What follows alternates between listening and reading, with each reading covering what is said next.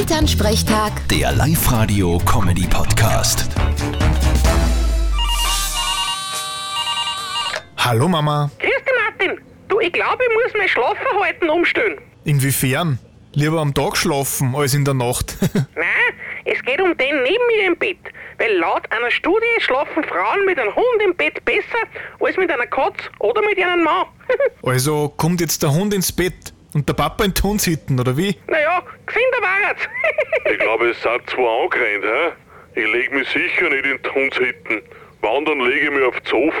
Da habe ich wenigstens einen Fernseher. Im Schlafzimmer darf ich ja keinen haben. Ja, weiß ich eh. Das will die Mama nicht. Drum suche ich immer nur eine, die einen Fernseher im Schlafzimmer haben will. Und hast du schon eine gefunden? Na, ich suche noch. Siehst du, hast das. Weil Frauen das nicht wollen. Die wollen reden. Ja, und ich will meine Ruhe. Vierte Mama. Ja, ja. Vierte Martin. Elternsprechtag. Der Live-Radio-Comedy-Podcast.